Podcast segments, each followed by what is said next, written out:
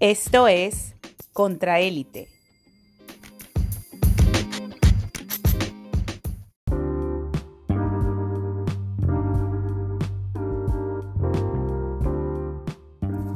Esta es una edición especial de Contraélite.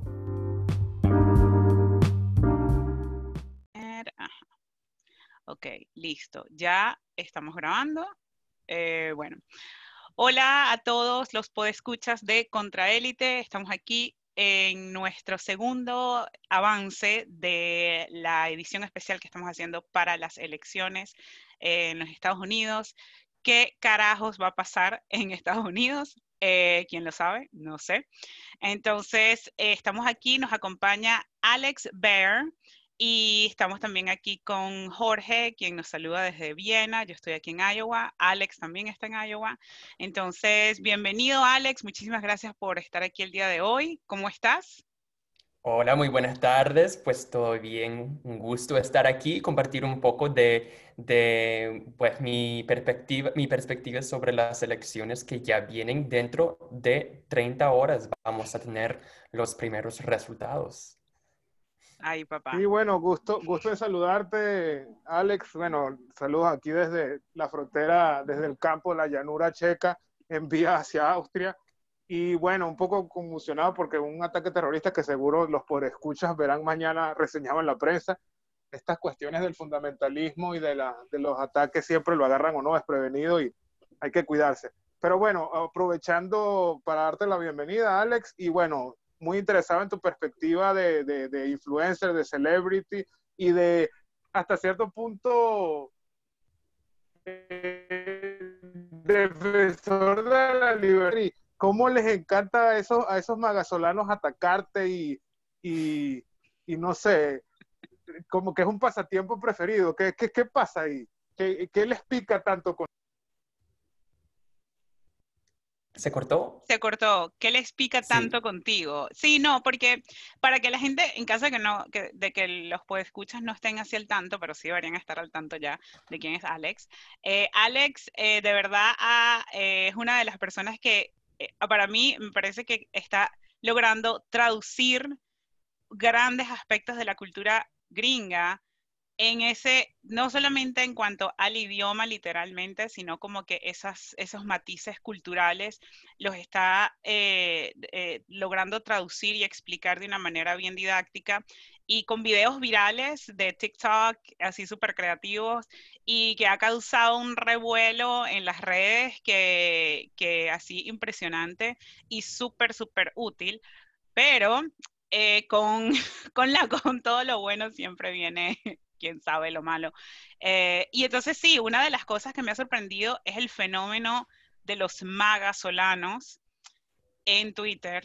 Eh, y magasolano básicamente viene de Make America Great Again y venezolanos que se han fanatizado totalmente por Trump.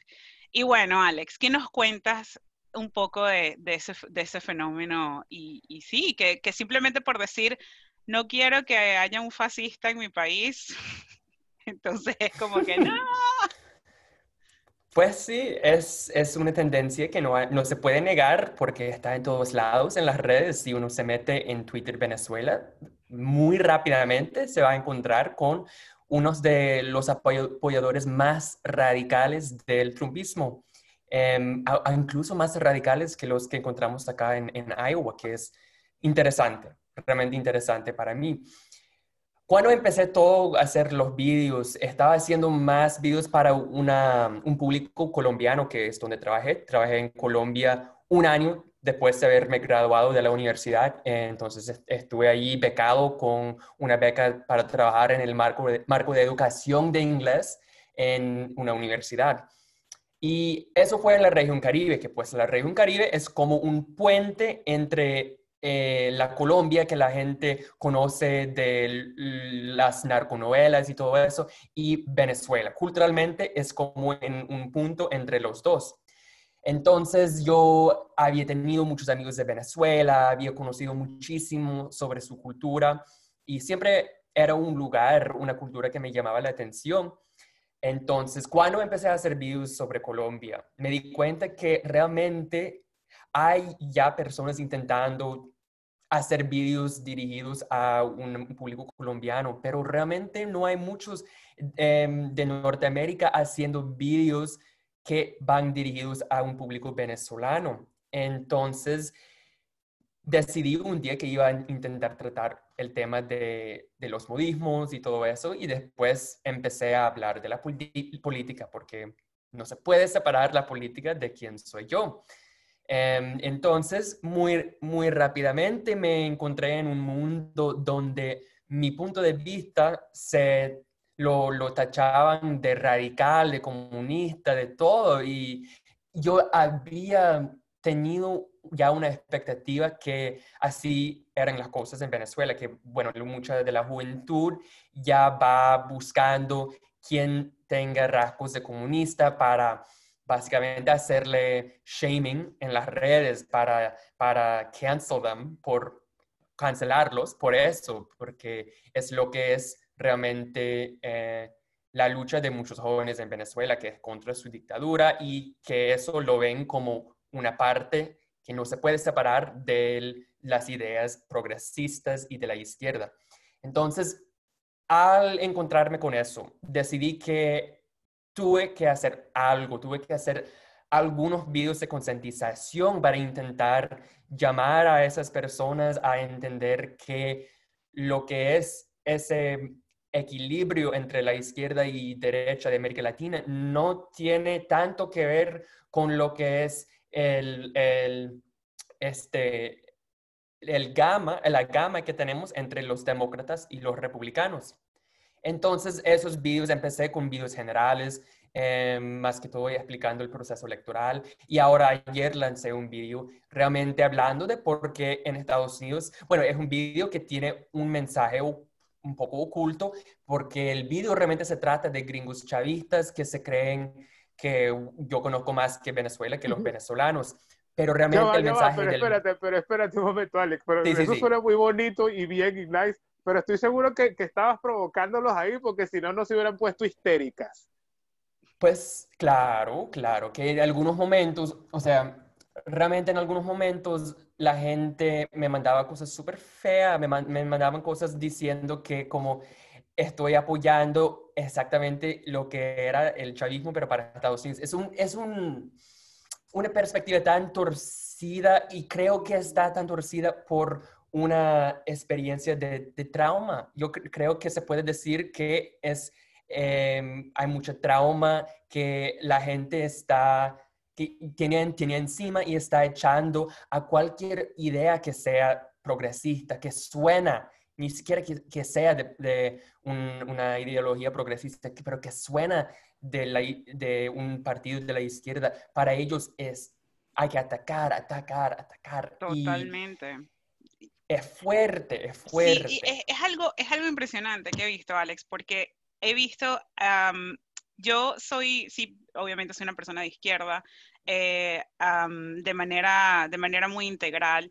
Y creo que, y, nosotros en Contraélita vamos a, vamos a tener un programa justamente para definir exactamente qué significa todo eso, porque sí hay ciertos temas en común y otras cosas que, que bueno, que, que, no necesariamente son así. Por ejemplo, si no ve cosas en Venezuela, eh, en estos días estaba viendo en las redes de que en Venezuela no hay matrimonio igualitario y que mucha gente que se supone que está maduristas o lo que sea, no están de acuerdo con matrimonio igualitario cuando eso es algo, es algo que es una marca como de la izquierda o las cuestiones feministas y todo ese tipo de cosas. Entonces, es algo como que la gente tiene como que un pasticho en la cabeza totalmente y no, no saben que, que los matices de eso.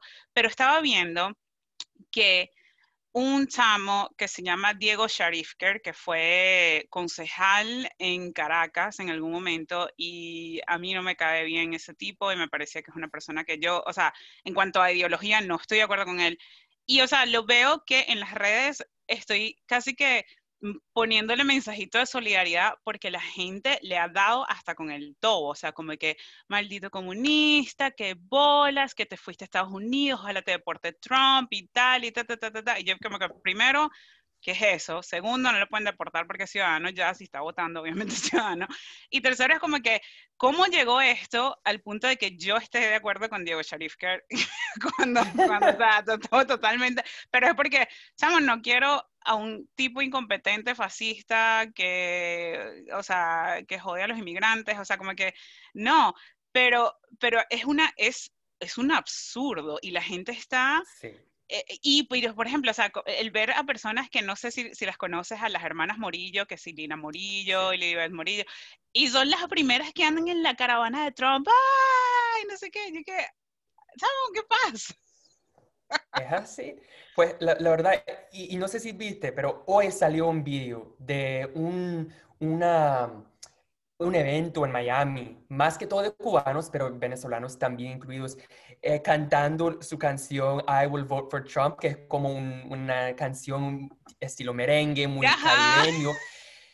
Salsosa. Lo que, sí, sí, sí, eh, fuera de salsa. Y lo que ha hecho la gente es que han puesto la canción, han, han puesto encima del video la canción de las elecciones de Venezuela de como 2010, cantando como vamos hasta la victoria. Y o sea, encasilla perfectamente. E, e, y la gente quedó como pensando que al principio que era un evento del chavismo, porque pues todos están vestidos de rojo y hay alguien cantando, haciendo como todo un show. Es que la calidad estética de las dos cosas va pareciéndose cada vez más y más y más al parecer. Y mucha gente también dijo que yo pensé que era una versión reencarnada de la Lina Ron, que no, no conocía a esa mujer, pero ahora que la busqué, eh, tengo una idea de, de, que era una, una de las apoyadoras más fieles del chavismo que hacía ese tipo de cosas. Sí, sí, no, es una, es una cosa que entre, o sea, el comportamiento de la población es como que los magasolanos aquí sí están actuando como uno de los más radicales cuando, cuando, uno, cuando uno está en Venezuela. Y de verdad que es algo impresionante que ah, mi tía, ah, bueno, y la campaña de desinformación que hay ahorita por WhatsApp, que no sé quién está creando ese contenido, pero por WhatsApp está llegando un pocotón de cosas rarísimas una de mis tías llamó a mi esposo comunista simplemente porque mi esposo, que es veterano este, de, de la guerra de Irak, este, y está súper, o sea, él, es súper en contra de Trump y todo eso, eh, justamente porque Trump, em, él logró evadir la recluta porque dijo que tenía juanetes y que no podían reclutarlo para ir a Vietnam y no sé qué, y entonces mi esposo, que es veterano, sí tuvo que ir a la guerra, junto con, y su papá, o sea, mi suegro, tuvo que ir también a la guerra de Vietnam, eh, o sea, ellos dicen como que cómo este tipo puede ser un, una especie de ícono de la, de la masculinidad y de que la valentía y no sé qué, o sea, cuando el tipo es siendo cobarde, ta, ta, ta, ta, ta. Y mi tía le ha dicho, o sea, hizo la traducción automática del post de mi esposo y dijo, tú, que qué bolas, qué comunista, y qué quieres entonces, que venga el comunismo a tu país, ven acá a vivir a Venezuela. Ay, no, yo que basta, o sea, no. Entonces, está ese, ese fenómeno que es algo súper, súper impresionante. Pero, y pudiéramos hablar de eso muchísimo, así que, eh, pero estén pendientes en las redes que van a ver cualquier loquetera de pana. Total. Es que las cosas más básicas, uno piensa, ah, bueno, claro que, que deben saber que en Estados Unidos el Partido Republicano es cristiano evangélico, no va a apoyar la comunidad LGBT, tanto como el Partido Demócrata ha, hecho durante su historia de las, de las, últimas décadas en especial. Y después la gente sale con, no entiendo cómo puede ser que la comunidad gay de Estados Unidos sea tan politizada, que anden, andan de mano en mano con AOC, con Bernie Sanders. Y es como que gente, no has visto nada de la política de Estados Unidos en las últimas dos décadas para saber que ese es el lado que justamente ha andado apoyando los derechos de esta comunidad, que tan obvio es para nosotros que para muchos del exterior, en, en, especial de un país con tanta polarización como Venezuela, es algo que es completamente distinta a su realidad política. Sí, no, totalmente. Y, y creo que viene, hay mucha gente que quiere venir a meter la cuchara, a hablar disque con propiedad de las políticas de Estados Unidos cuando ni no, tienen, no han tenido nunca, no han hecho ningún análisis jamás este, de, de, lo que está, de lo que está pasando. Entonces, y, no, y, no, saben la trayectoria, o sea, Estados Unidos tiene una trayectoria súper super progresista, o sea, la lucha de los derechos civiles, la lucha de, de los sindicatos, la lucha justamente de LGBT también, eh, o sea, eh, eh, hay una trayectoria de movimientos sociales aquí, entonces la gente como que no, que qué bolas, que había empezado a ver cuando estaba lo de Black Lives Matter, entonces había, Twitter Venezuela estaba que si Venezuelan Lives Matter, y que, o sea, absurdo, el, el, el teatro del absurdo y yo digo, bueno, qué bolas eso. Pero, este, porque no tenemos muchísimo tiempo, quisiera pasar, eh, porque aparte de estar educando aquí, impartiendo información acerca de cuáles son los matices de la, de la política gringa, eh, también eres presidente de tu centro de votación, allí en... Así es. Aquí en el llano. Sí, pues se puede decir en el maizal, yo siempre digo en el maizal, porque allá en, no sé si en Venezuela, pero en Colombia se dice que aquí esto, esto es el bananal, que pues es el donde siembran los plátanos. Entonces aquí estamos en el maizal realmente. pero mi puesto de votación es, una, es en un distrito urbano aquí en la ciudad de Davenport, que es la tercera ciudad del estado, con una historia bastante em, progresista en comparación con otras partes del estado. Tiene mucha influencia de Chicago. Eh, básicamente es una ciudad satélite de Chicago a pesar de que queda a tres horas de la ciudad de Chicago. Entonces, em, tengo pensado que, que, mi distrito va a tener más una votación a favor de Biden, pero aún está por ver porque no, no conozco esa zona de la ciudad. Pero vamos a ver mañana. Pero tienes, entonces estás, estás allí, o sea, a ti te dieron que si el material electoral y todo eso, o sea, como que, ¿cómo es el proceso exactamente? Eh, es la primera vez este año que yo estoy votando aquí, así que no tengo ni idea.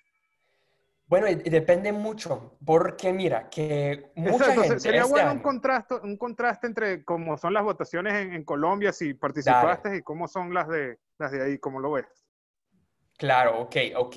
Lo que sí es interesante acá es que en especial porque andamos en una época de pandemia, hay mucha gente votando temprano y eso no se puede hacer en muchos países de América Latina, por ejemplo en Colombia, es algo que es muy extranjero, una idea muy extranjera tener votación temprana.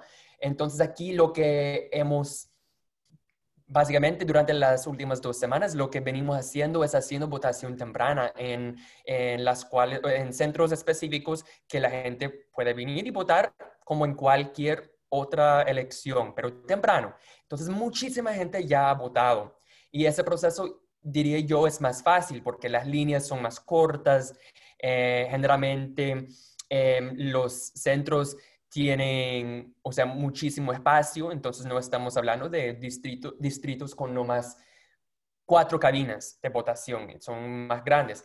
Ahora, el día de la elección, lo que así va a ser la cosa. La gente va a llegar a partir de las 7 de la mañana em, en los centros de votación y al llegar en el estado de Iowa, porque cada estado tiene una ley distinta en cuanto a la, la, cédula o documento de identidad que se debe mostrar. En Iowa aquí exigimos algún documento de una lista específica de, creo que son ocho o nueve tipos de documentación. Uno puede mostrar una licencia de conducir, una, uno puede mostrar una cédula eh, tribal de una de las reservas indígenas, puede ser una, una forma de identidad del ejército, de las Fuerzas Armadas. Entonces, podemos hacer scan con algunas de esas eh, en especial la de, conducir, y después sale el, nombre de esta persona, hacemos algunas preguntas para verificar su eh, lugar de, eh, residencia y también su fecha de nacimiento. Y si todo cuadra, si no hay ningún problema, si esa persona no ha pedido una papeleta electoral, electoral por correo, puede votar de una vez. Les damos eh, eh, la papeleta y ya. En caso de que esa persona ya haya votado por correo o ya haya recibido su papeleta por correo, va a salir un mensaje y eso va a resultar en una línea de preguntas que va básicamente, eh, bueno, miro que eh, veo que has pedido tu papeleta. Sí. Ah, bueno, entonces hay que llevarlo al centro de votación antes del cierre de las urnas o hay que entregarlo a la oficina del condado antes de tal fecha. Entonces es un proceso bastante seguro. Sí, exacto. está bien importante eso porque yo no sabía justamente qué pasaba, sí, porque muchísima gente pidió la papeleta y para votar antes y luego quién sabe qué pasa, o sea, o la votó, no sé qué, qué, haya pasado, entonces como que cómo evitar que una persona haya vaya a votar dos veces o lo que sea, entonces está claro, claro, y es un problema muy, bueno, claro, es una preocupación y lo entiendo porque tenemos tantas personas que han pedido su papeleta, muchos por primera vez, y esas personas quizás no saben que si no em, van a usar esa papeleta, al llegar a las urnas, no, vamos a tener que verificar que sí la recibieron, que, bueno, tenemos que recibir esa papeleta sin, o sea, sin que lo hayas llenado a la oficina para, para anularlo eh, antes de que podamos em, eh, eh, contar la vota presencial. Entonces, eso va a ser un proceso, pero yo tengo fe que va a salir bien, que ya tengo capacitación con eso. Lo que sí nos preocupa mucho es que sabemos que hay muchas personas que van a votar más de una vez a propósito. Y es porque mm. no saben cuáles son las leyes en cuanto a eso. Y también han escuchado del presidente eh, que ha dicho a sus apoyadores, muchos de ellos muy radicalizados, que deben intentar votar más de una vez para poner a la prueba el sistema. Ya hemos visto esto aquí en Davenport. Una señora intentó votar más de una vez entregando una papeleta de forma presencial y luego mandando su papeleta por correo al, centro, a la oficina del candado y la van a investigar y quizás la van a meter presa o con una multa de hasta 7 mil dólares. Entonces es, un crimen grave en Estados Unidos hacer eso. Miércoles, ok. Este, no, entonces eh, eso es, y vas a estar haciendo eso desde las 7 de la mañana hasta las 9 de la noche y luego te, toca estar en el conteo o... El conteo es bastante fácil y no, yo no sabía eso. Como ciudadano, yo tengo 23 años, nunca he votado en una elección el día de la elección. Yo siempre había votado mm. en la, la votación temprana, pero el día de elección es distinto porque cuando ya tienes la papeleta llenada, tú mismo vas a ingresarla en, la máquina, que es súper chévere. Nadie lo hace eh, en tu nombre. Tú mismo vas a acercarte a la máquina y meterla. Después, esa máquina va a ir contando a lo largo del día todos los votos y nosotros no tenemos que hacer el, conteo. Okay. Al final del día, vamos a imprimir el informe de la máquina, que es básicamente un recibo muy largo. El chorizo electoral, lo llamamos en Venezuela. Chorizo electoral, sí. El chorizo electoral. Gracias a Dios es una sola, eh, o sea, un solo papel, un solo recibo y tiene los datos no solo de nuestro distrito, pero también de todos los distritos del condado. Allí mm. vamos a hacer un anuncio, aunque puede ser que no haya nadie en ese centro de votación esperando escuchar los resultados, porque claro, es un proceso público, queremos ser transparentes. Em, a pesar de eso, a pesar de que no haya nadie ahí, tenemos que leer los resultados en voz alta antes de cerrar todo e irnos eh, para entregar el computador y también algunos otros documentos importantes a la oficina del condado. Ok, ok. No, yo ni idea de cómo era ese proceso, así que excelente que, ya tú estás bien diestro en, todo eso. Porque una de las cosas eh, que yo siento que se está como abonando ese terreno es que Trump ya está diciendo que si no tenemos los, resultados esa noche, que van a ser un, un pocotón de resultados falsos o que, va, o que deberíamos dejar de contar y todo eso. Entonces, quería que me dijeras, o sea, en cuanto a lo que has visto, lo que has visto en redes, lo que has visto de tu experiencia allí, eh, estamos en un estado de estos que llaman swing states, que son eh, estados que tal cual como un péndulo, una, un, cada cuatro años cambia como de, le cambia cambia de humor y dice no me gustan los demócratas o no me gustan los republicanos y entonces estamos allí. No tenemos tantos votos electorales, pero pero la gente nos parabola porque es lo, lo, de los caucus o lo de, o en esto, hasta, hasta ayer estuvo Trump aquí, vino Biden, o sea, como que no somos un estado eh, insignificante.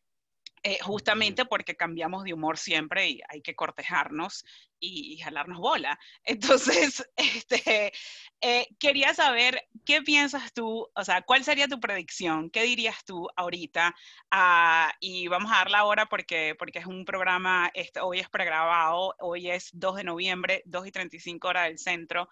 Em, ¿Cuál sería tu predicción de lo que va a ocurrir mañana y qué te da o sea, ¿qué es lo que todo el mundo tiene miedo, pero por qué hay el miedo? No sé si quieres empezar por qué el miedo y luego tu predicción o como quieras. Muchas cosas. Vamos a empezar con lo de mi predicción.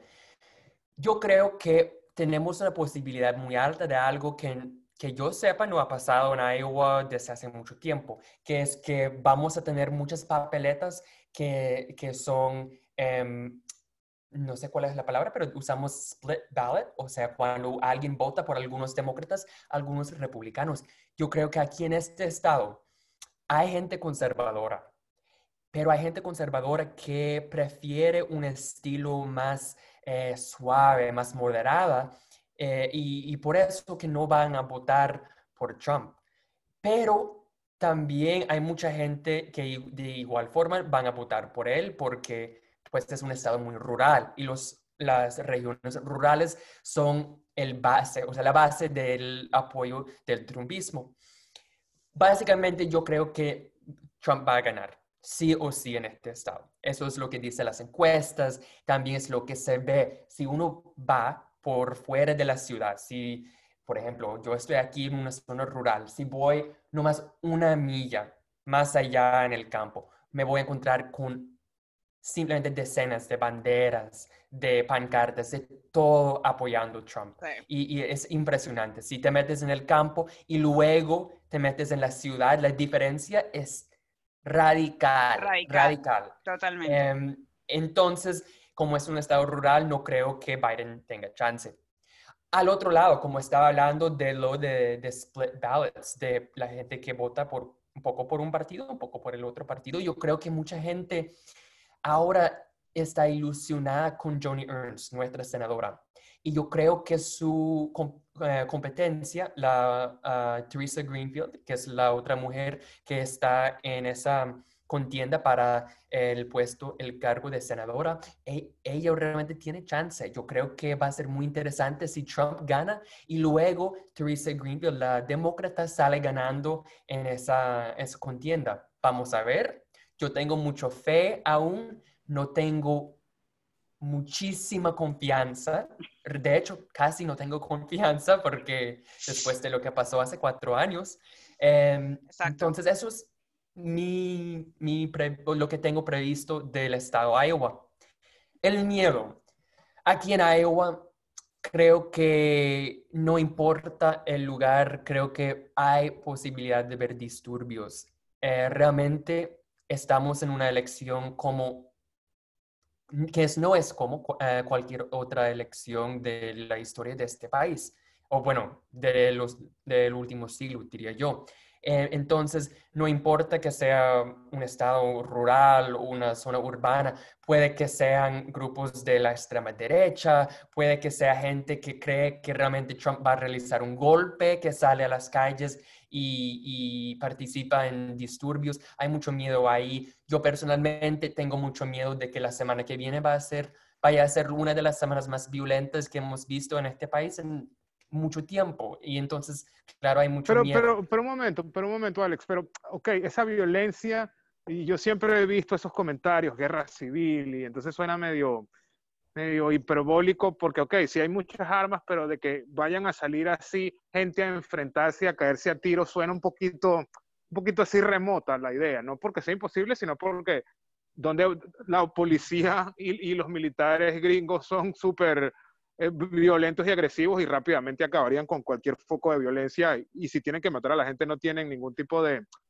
de restricción al respecto. Pero lo que no entiendo es ¿Qué, ¿qué, estás viendo en el ambiente? ¿Qué estás oliendo? ¿Qué estás sintiendo de que te produce ese miedo? ¿Es simplemente una sugerencia de los medios, de las redes sociales, o que tú ves que hay cierta psicosis en la sociedad? Mira, lo que veo yo es que a diferencia de, de lo que dice nuestro presidente, que los grupos de, de, la extrema izquierda van a realizar atentados, van a, a intentar eh, matar a personas después de las elecciones y causar caos. Yo no creo que eso es el problema principal. Y la razón por la cual eh, no creo eso es que eh, este grupo Antifa del cual habla el presidente es muy pequeño. Nosotros sabemos eso, hay mucha investigación em, sobre ese grupo que, que básicamente demuestra que no es un grupo muy organizado, es más que todo una ideología, no es una organización. A la derecha sí tenemos organizaciones que practican em, una, no sé si se puede decir, una metodología de organizarse y planificar cosas llegar a lugares específicos porque saben que allí van a estar personas em, realizando una manifestación y están allí para causar miedo, para provocar tensiones y esos grupos dan mucho miedo en este momento. Yo creo que la extrema derecha tiene más miembros, esos grupos tienen simplemente más, eh, una gran, mayor cantidad de personas. Entonces, ese, ese es el miedo que tengo en este momento, que esos grupos que ya llevan muchos meses compuestos, eh, en especial desde eh, la época de manifestaciones que tuvimos en junio, andan pensando desde hace meses en qué van a hacer después de las elecciones. Y si esos grupos deciden que no van a aceptar la derrota de su presidente, no sabemos de qué son capaces de hacer simplemente no sabemos y eso da mucho miedo. O sea, tú, tú, das por sentado, tú das por sentado ya, y como dijo Vanessa, es un programa pregrabado en 2 de, 2 de noviembre, de que Trump va a perder. Tú, tú estás convencido de eso. Yo, yo personalmente creo que es lo más posible. Yo tengo fe en esta ronda de encuestas que obviamente no es 100%, pero sabemos que incluso si vemos em, el, chance que tuvo Hillary Clinton ya en este punto, no era un chance, una posibilidad tan grande eh, como la de Biden en este momento. Es una, las encuestas demuestran que realmente tenemos más posibilidad de ver una derrota de los republicanos este año. Igual, no tengo fe, o sea, no tengo confianza 100%. No es una confianza hermética que dice que Trump no tiene chance. No podemos ser así tan, tan em, metidos en nuestra política que no somos capaces de reconocer que sí es posible, porque sabemos que hay mucha gente intentando em, mini, eh, reducir la cantidad de personas que votan que al reducir la cantidad de personas que votan, eso eh, aumenta la posibilidad de una eh, victoria de los republicanos, porque ellos tienen muchos seguidores radicales, fanáticos, que van a hacer de todo para votar, van a esperar cuánto tiempo sea para votar, y, y entonces eso sí es preocupante, que podemos ver supresión del voto, quizás vamos a ver una cosa como em, ya hemos tenido algunos fallos jurídicos en los cuales los republicanos intentaron eh, básicamente votar centenares de miles de votos porque eran votos disque ilegales, porque fueron eh, eh, escrutinados, escrutinados, sí, temprano o lo que sea. Entonces. o fueron, sí, eh, perdón que, te interrumpí, pero no sé si habías terminado el... ya, ya. Ah, sí. no, no, no. Em, sí, de verdad que eh, estoy, eh, eso coincido totalmente, Alex, con, tu, con tu expectativa, porque, em, o sea, sí estamos viendo mucho lo de, lo de las encuestas y esperemos que quizás esas encuestadoras hayan corregido sus errores de 2016, pero, pero uno está bien, bien cauteloso porque Mm, no puede caer uno en, o sea, yo diría que los que no queremos que haya una reelección de Trump, no se puede caer en esa ingenuidad de decir, bueno, no, lo tenemos ya listo, pan comido, ya esto está listo, este hombre ganó, sobre todo porque lo que estabas mencionando tú, que los seguidores de Trump están dispuestos a lo que sea, a estar allí la cantidad de horas que sea, para, este, para, para votar por, por Trump. Y van a las concentraciones, van a marchas. Está, bueno, ayer yo estaba en Des Moines, ayer domingo, y, vi una caravana de, de, gente de Trump así con banderas y no sé qué, y súper emocionados y esto y aquello. Y siento que este, el lado de la gente que va a apoyar a Biden, yo por ejemplo estoy, hice un voto, fue en contra de Trump más que por Biden. Y es como que eh, somos un, cuerpo electoral que estamos cansados, estamos eh, hartos, estamos, este, vimos todo ese desastre durante las primarias, que mucha gente tuvo que, no querían votar por Biden, que porque Biden llegó de cuarto en muchos lugares o de tercero en muchos lugares, y era como que la, la opción que nadie quería, nadie estaba entusiasmado por este señor, y entonces estamos es como que, bueno, resignados. Y hay una cantidad de personas que, este, dijeron, ya no juego más y voy a votar por Partido Verde o, por, o no voy a votar. Lo cual, pese a que mucha gente este, de la gente que se tilda como liberales, yo me, tildo, yo me tildo más como izquierdista, pero pese a que muchos liberales están diciendo como que no, hay que votar, no hay que votar el voto, no sé qué, yo no puedo culpar a la gente que decidió votar por un tercer partido o decidió no votar, o sea, no puedo culparlos, eso es culpa de el establishment, la gente que no ha atendido ese, ese dolor de la gente, entonces este, he visto gente que estuvo apoyando a Bernie y se voltearon totalmente y dijeron yo voy a votar por Trump y no es la mayoría, la mayoría está así como que, de hecho, aquí la campaña en Iowa, casi todos son ex de la campaña de Bernie, los que están organizando aquí la gente de Biden. Entonces, eh, estamos viendo como que, ok, queremos simplemente quitar a este tipo. Pero sí, es una cosa como que pinta bien, pero mm, hay, que, hay, que, hay que estar cauteloso. Y otra cosa que a mí me preocupa es este, mm, esta tan complicado que es lo del, lo del colegio electoral aquí y que si un botico por aquí, un botico por allá, una cosita, este, o, lo del conteo de votos, un pocotón de gente involucrada, o que, por ejemplo, me estaba comentando mi esposo que en algunas legislaturas, si la legislatura es republicana y dijo que no está de acuerdo, que los electores, que son esas personas literalmente que, que ponen el, el, el voto en el colegio electoral, si no están de acuerdo con los resultados, pueden ellos unilateralmente decir bueno, no, los electores van a ser todos republicanos eh, y, pueden hacer su voto eh, a favor de, otro partido. O sea, unas cosas que, pero eso no es, no es una uniformidad en todo Estados Unidos porque depende según cada estado de cuáles son las leyes de cada estado. Esas, esas cositas, esos detallitos del sistema aquí en Estados Unidos son los que para una persona que está votando por primera vez, me parece súper confuso y me da miedo. Total, total. Yo estoy de acuerdo. Y a mi parecer, si yo tuviera que elegir cuál, es, cuál sería el peor resultado con la mayor propensidad de tener manifestaciones violentas o confrontaciones violentas, sería exactamente eso con lo del colegio electoral.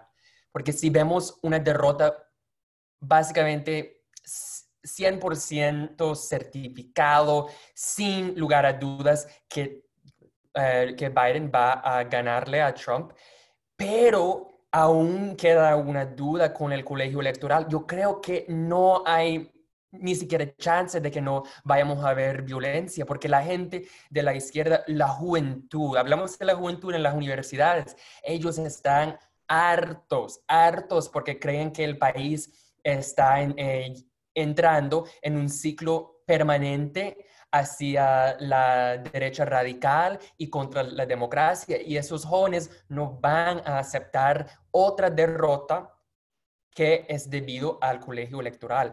Eh, después, de hecho, ya lo hemos visto. Muchos de esos jóvenes ya creen que estamos viviendo eh, una época de usurpación de la voluntad popular.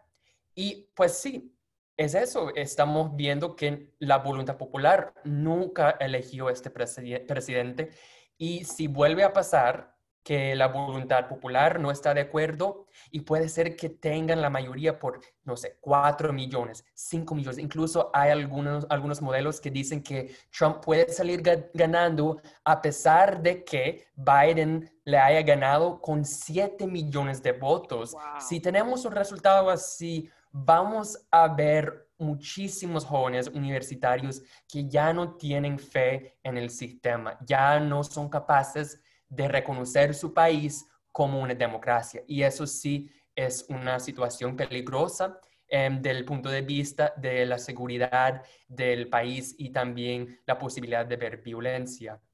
Sí, sí, no, tal cual. Eh, Alex, de verdad que muchísimas gracias. Ya se nos acabó el tiempo, pero muchas, muchas gracias por, por acompañarnos el día de hoy. De verdad que un análisis muy, muy acertado. Em, ¿Algo más que quieras decir para despedirte antes de que, bueno, también se despida Jorge? Bueno, la gente si quiere seguir el proceso me pueden seguir en Twitter, que apenas salga de ese centro de votación voy a estar contando cómo fue la vaina. Entonces, mi Twitter, Alex Bear, que mi apellido B-A B grande, A-R-E-T-V, con B chica.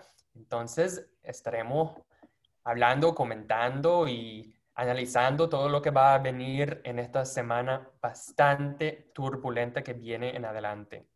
Así es. Bueno, buenísimo. Eh, Alex, muchas, muchas gracias. Muchas gracias. Eh, Jorge, ¿algo más que decir? No, no, de verdad muy interesante y aprendí también cosas del proceso que no tenía eh, en mente antes. Así que gracias, Alex de nada, de nada, un gusto. Un gusto igual, muchísimas gracias aquí a todos los que nos escucharon.